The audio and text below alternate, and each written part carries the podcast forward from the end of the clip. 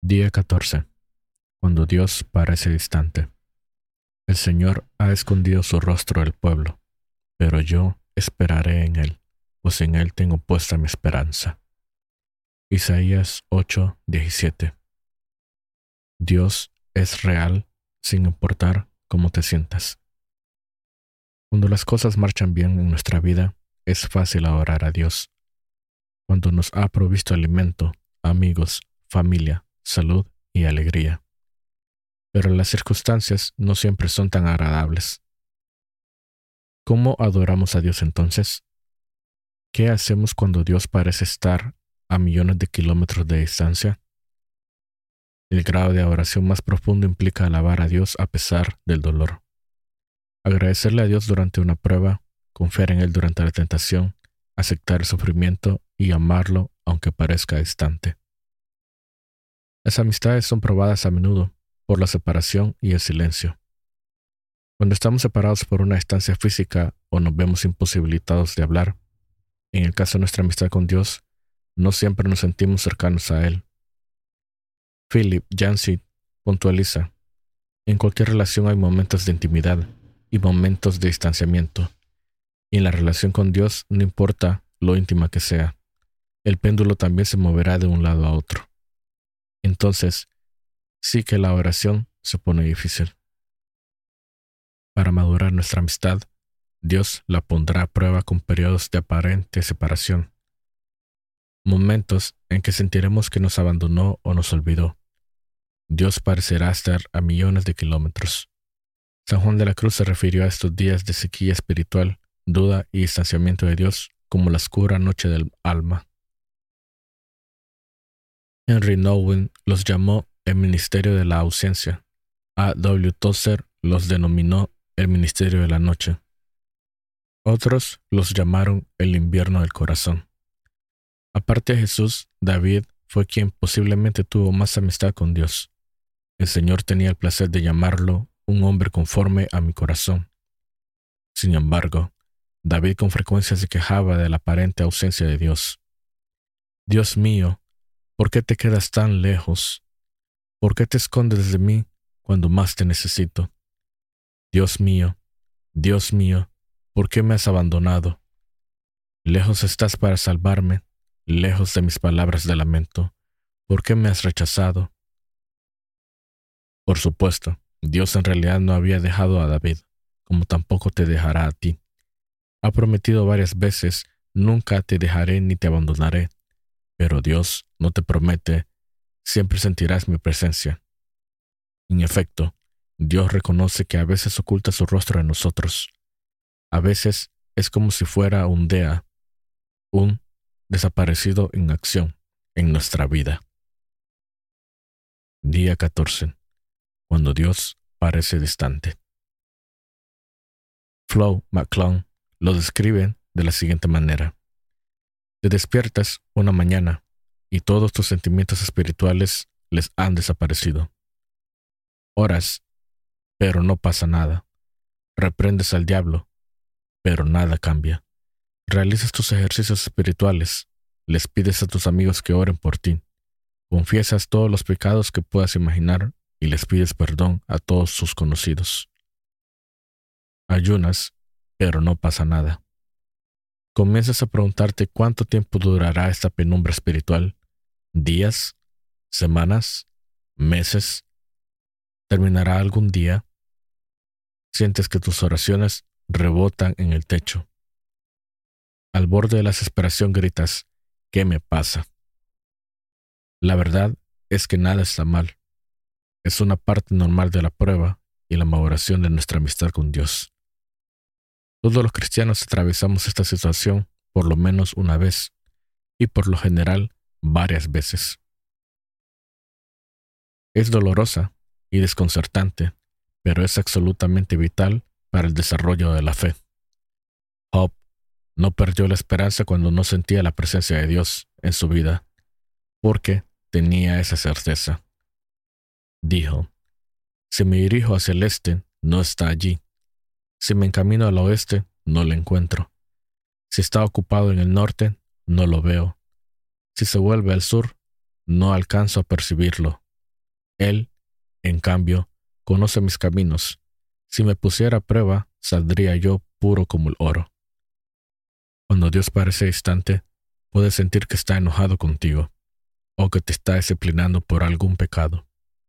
Es cierto, el pecado sí nos puede desvincular de la amistad íntima con Dios.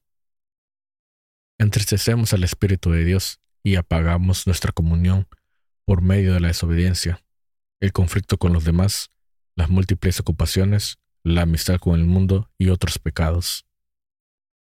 Dios reconoce que a veces oculta su rostro en nosotros. Pero ese sentimiento de abandono y distanciamiento de Dios no suele tener nada que ver con el pecado.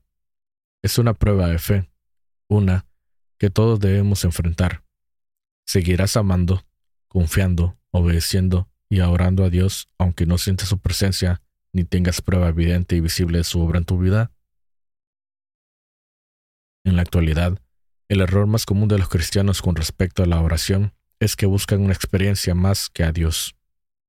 Buscan un sentimiento y si lo encuentran, concluyen que han adorado. ¡Qué equivocación! En realidad, Dios suele retirar nuestros sentimientos para que no dependamos de ellos. La oración no es la búsqueda de un sentimiento, incluso si se trata de uno de intimidad con Cristo. Cuando eres un cristiano, en pañales, Dios te da varias emociones y contesta tus oraciones inmaduras y egocéntricas para que confirme su existencia. Pero a medida que crecemos en la fe, nos aparta gradualmente de esas dependencias.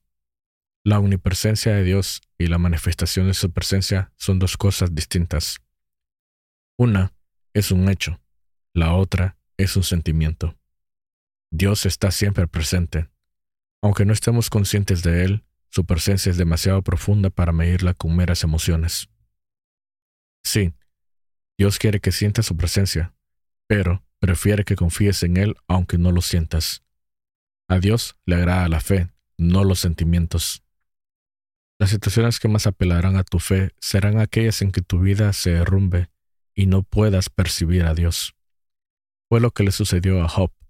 En un solo día perdió todo, su familia, su negocio, su salud, todas sus posesiones. Fue de lo más desalentador.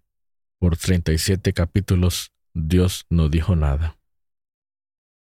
El error más común de los cristianos con respecto a la oración es que buscan una experiencia más que a Dios.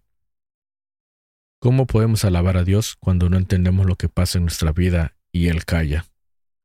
¿Cómo mantener el vínculo en medio de una crisis si no hay comunicación? ¿Cómo mantener la vista en Jesús cuando nuestros ojos están llenos de lágrimas? Hagamos lo que hizo Job. Se dejó caer al suelo en actitud de adoración. Entonces dijo, Desnudo salí del vientre de mi madre, y desnudo he de partir. El Señor ha dado, el Señor ha quitado. Bendito sea el nombre del Señor. Cuéntale a Dios exactamente cómo te sientes. Derrama tu corazón ante Dios. Descarga todas tus emociones y sentimientos. Job lo hizo cuando dijo, No guardaré silencio. Estoy enojado y amargado. Tengo que hablar. Cuando Dios parecía distante, añoraba. ¿Qué días aquellos cuando yo estaba en mi apogeo y Dios bendecía mi casa con su íntima amistad? Dios puede encargarse de las dudas, el enojo, el temor, el dolor, la confusión y las preguntas que tengas. ¿Sabes que reconocer tu desesperanza ante Dios puede ser una afirmación de fe? Es posible confiar en Dios y sentirse afligido al mismo tiempo. David escribió, Aunque digo, me encuentro muy afligido, sigo creyendo en Dios. Puede parecer una contradicción. Confío en Dios, pero estoy destrozado. La franqueza de David en realidad revela una profunda fe. En primer lugar, creía en Dios. Segundo, creía que Dios escuchaba su oración. Tercero, Creía que Dios le permitiría decir lo que sentía y lo seguiría amando. Concéntrate en quién es Dios, en su naturaleza inmutable. A pesar de las circunstancias y de los sentimientos, depende del carácter inmutable de Dios. Recuerda las verdades eternas de Dios. Él es bueno, me ama, está conmigo, sabe lo que me pasa, se interesa en mí, tiene un plan para mi vida. B. Raymond Edman dijo, Nunca dudes en la oscuridad de lo que Dios te dijo en la luz. Cuando la vida de Job se desmoronó y Dios mantuvo silencio, Job todavía encontró motivos para alabar a Dios. Él es bueno y amoroso. Él es todopoderoso. Él conoce todos los detalles de mi vida. Él tiene el control. Él tiene un plan para mi vida. Él me salvará. Confía en que Dios cumplirá sus promesas. Durante las épocas de sequía espiritual, debemos depender pacientemente de las promesas de Dios y no de nuestras emociones. Debemos reconocer que nos está conduciendo a un grado más profundo de madurez. Una amistad basada en las emociones es, sin duda, superficial. No te preocupes por tus preocupaciones. El carácter de Dios no cambia con las circunstancias. La gracia de Dios todavía tiene toda su fuerza. Él todavía está de tu lado, aunque no lo sientas. Cuando Job sintió la ausencia de Dios, siguió dependiendo de su palabra. No me he apartado de los mandamientos de sus labios. En lo más profundo de mi ser, he atesorado las palabras de su boca. Gracias a que confiaba en la palabra de Dios, Job pudo mantenerse fiel, aunque nada parecía tener sentido. Su fe era fuerte en medio del dolor. Dios podrá matarme, pero todavía confiaré en Él. Adoras a Dios de una manera más profunda cuando mantienes tu confianza en Él, a pesar de que sientas que te ha abandonado. Recuerda lo que Dios hizo por ti. Aunque Dios nunca hubiera hecho algo por ti, aún así merecería tu continua alabanza durante el resto de tu vida por lo que Jesús hizo en la cruz. El Hijo de Dios murió por ti. Ese es el motivo más importante de la oración. Por desgracia, olvidamos la crueldad del sacrificio y la agonía que Dios sufrió en nuestro lugar. La familiaridad genera complacencia. Incluso antes de su crucifixión, al Hijo de Dios lo desnudaron y lo golpearon hasta dejarlo irreconocible. Lo azotaron, lo insultaron y se burlaron de él. Le pusieron una corona de espinas y lo escupieron con desprecio. Hombres crueles abusaron de Jesús y lo ridiculizaron y lo trataron peor que a un animal. Adoras a Dios de una manera más profunda cuando mantienes tu confianza en Él, a pesar de que sientas que te ha abandonado. Después de estar casi inconsciente por las hemorragias, lo obligaron a cargar una pesada cruz por un camino ascendente. Lo clavaron a una cruz y lo dejaron morir lentamente, con una muerte atroz por crucifixión. Mientras se desangraba, tuvo que escuchar las burlas y los insultos del gentío que se divertía viendo su dolor, desafiando su afirmación de ser Dios. Además, mientras el Señor cargaba todo el pecado y la culpa de la humanidad sobre su persona, Dios miró a otro lado y Jesús exclamó, Dios mío, Dios mío, ¿por qué me has desamparado? Él pudo haberse salvado a sí mismo, pero entonces no habría podido salvarte a ti. No hay palabras que puedan explicar la oscuridad de ese momento. ¿Por qué Dios permitió y toleró ese maltrato tan espantoso y malvado? ¿Por qué? Para que no tuvieras que pasar la eternidad en el infierno y pudieras estar en su gloria para siempre. La Biblia dice, al que no cometió pecado alguno, por nosotros Dios lo trató como pecador, para que en él recibiéramos la justicia de Dios. Jesús dio todo de sí para que tuvieras todo. Murió a fin de que pudieras vivir para siempre. Eso, por sí solo ya es suficiente para merecer tu gratitud y alabanza continua. Nunca más te preguntes qué motivos tienes para agradecerle a Dios. Día 14. Pensando en mi propósito. Punto de reflexión. Dios es real, no importa cómo me sienta. Versículo para recordar. Porque Dios ha dicho, nunca te dejaré, jamás te abandonaré.